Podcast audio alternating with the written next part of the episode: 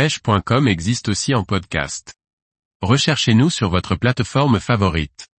Bien préparer son ouverture de la pêche de la truite à la mouche. Par Jean-Baptiste Vidal. Chaque année, c'est le même rituel. Lorsque l'on approche de la mi-mars, les pêcheurs de truites préparent précautionneusement leur matériel pour le retour tant attendu au bord des rivières de première catégorie. Voyons comment bien préparer ce grand moment.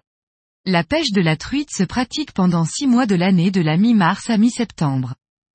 Cette période de fin d'hiver et de début du printemps sonne le retour au bord de nos belles rivières.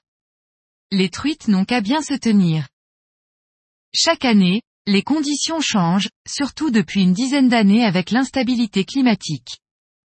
Il est donc nécessaire d'aller au bord de l'eau pour découvrir quels sont les niveaux, la couleur de l'eau et prendre la température, pour savoir sur quelle rivière et quel parcours nous irons lancer nos mouches pour démarrer la nouvelle saison.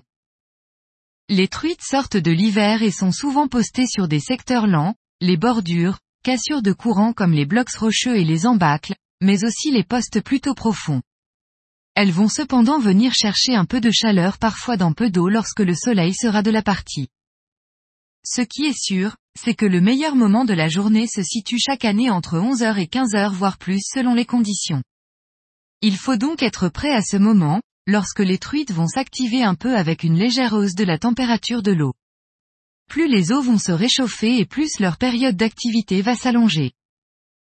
En pêche à la mouche, il est possible de pratiquer différentes techniques tout au long de la saison.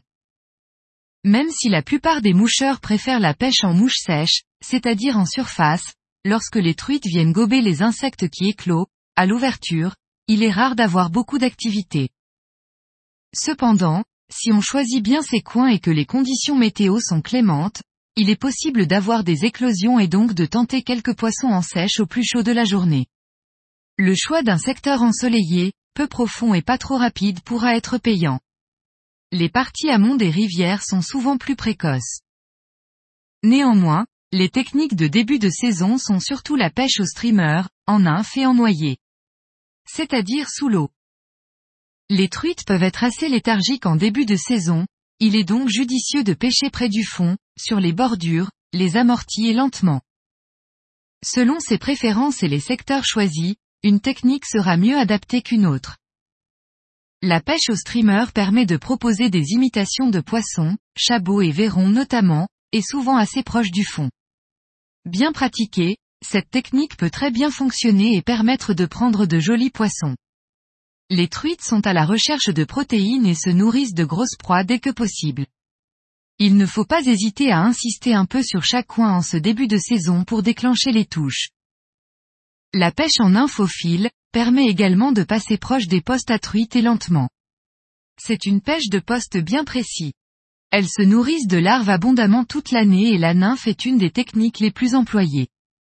Toutefois, il est important de bien choisir le lestage de vos mouches en fonction de chaque poste, notamment de la profondeur du coin et vitesse du courant. À chaque poste un lestage pour passer comme il faut. Les faisantes tailles et oreilles de lièvre casquées et variantes sont excellentes peu importe la saison. Utilisez des tailles 10 à 14 en début de saison puis jusqu'en taille 18 à 20 plus tard en été. La noyée sera plus efficace lorsque les truites commenceront à sortir un peu de leur poste de repos. Les noyées sont des mouches qui imitent des larves aquatiques à différents stades, qui montent vers la surface pour éclore. On utilise souvent deux à trois mouches qui pêchent à différentes hauteurs. Elles sont plus fournies en poils et en plumes que les nymphes et vivent beaucoup plus dans l'eau. En contrepartie, elles descendent moins vite au fond. Elles pêchent entre le fond et la surface selon le lestage et type de bas de ligne. Lorsqu'il se produit une éclosion, les truites sortent et se nourrissent plus activement. La noyée sera donc une bonne technique à employer. Elle permet aussi de prospecter rapidement des secteurs plus étendus et donc de trouver les poissons actifs. Durant la trêve hivernale ou quelque temps avant le jour J, une inspection du matériel s'impose. Réviser l'état de ses soies et les regresser si besoin. Une vieille soie peut encore servir pour la noyer. Privilégiez des soies WF pour la noyer et le streamer. Les lancers seront plus faciles à enrouler. Vérifiez le bon fonctionnement de ces moulinets, voire les graisser à nouveau.